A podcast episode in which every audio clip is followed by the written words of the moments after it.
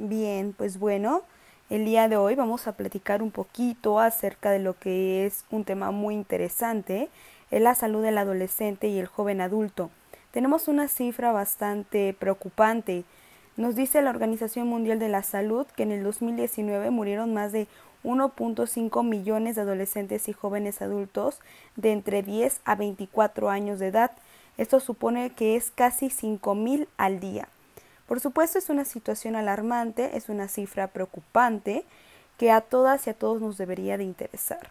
Pues bueno, dice que las principales causas de difusión eh, de adolescentes y jóvenes adultos son las lesiones y los traumatismos, incluidos los causados por el tránsito y los agotamientos, eh, la violencia, las conductas autolesivas y las dolencias ligadas a la maternidad.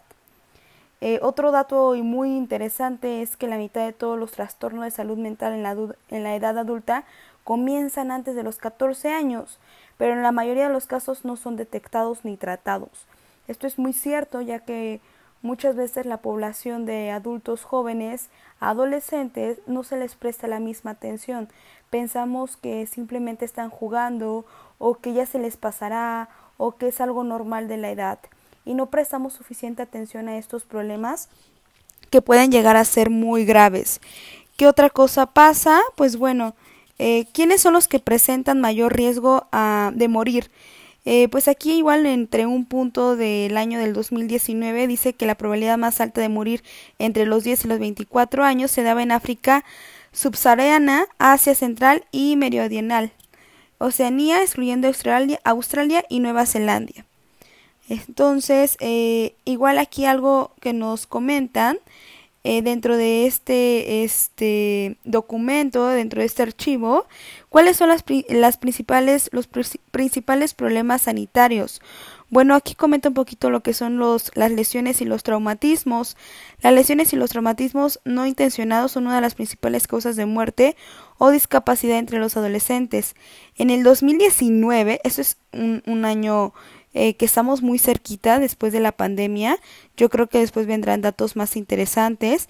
Pero ahorita dice que en el 2019, 115 mil adolescentes a consecuencia de un accidente de tránsito. Eh, igual es una situación complicada porque muchos y muchas han vivido situaciones así. Eh, personas cercanas, incluso a mí, han fallecido por, por una situación de este estilo. Eh, realmente es lamentable y bueno, en especial porque son situaciones que no se miden, no son consecuencias que una persona lo pueda, lo pueda tomar presente, ¿verdad? Entonces, eh, bueno, ¿qué más nos dice? Eh, el aguamiento de, es otra de las principales causas de muerte en adolescentes. Se, se aproxima que se ahogaron más de 30.000 adolescentes. La violencia igual yo considero que lamentablemente eh, incluso aquí comentan según los datos de la encuesta mundial de salud eh, escolar MC un 42% de los chicos adolescentes y un 30% de las chicas estaban expuestos a intimidación. La violencia sexual también puede afectar una importante proporción de los jóvenes. Uno de cada ocho jóvenes se, se cuenta que de abusos sexuales. Eso es un problema pues bastante grave. Eh, ¿Tenemos que hacer algo? Por supuesto que sí. Salud mental, ¿no? Consideramos que la depresión es una de las principales causas de enfermedad y, y discapacidad en los adolescentes y el suicidio es la tercera causa de función entre los 15 y los 19 años.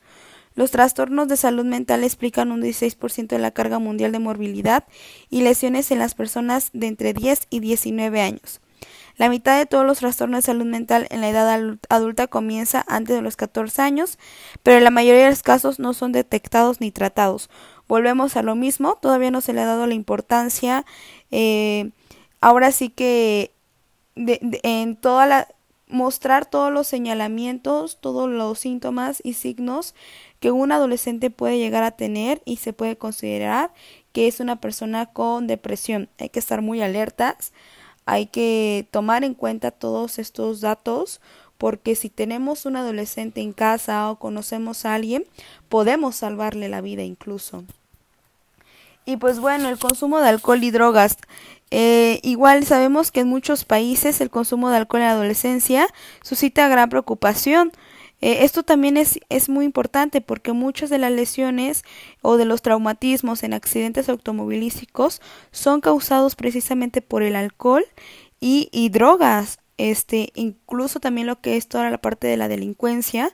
Sabemos cómo las y los adolescentes se han incorporado a, pues a pandillas, a, con el narcotráfico, porque simplemente están pues ya con una adicción muy grande, problemas en casa, eh, la pobreza en el país que se encuentran, falta de oportunidades. Eh, igual pues el consumo de tabaco, enfermedades de transmisión sexual como lo que es el VIH-Sida y otras enfermedades infecciosas.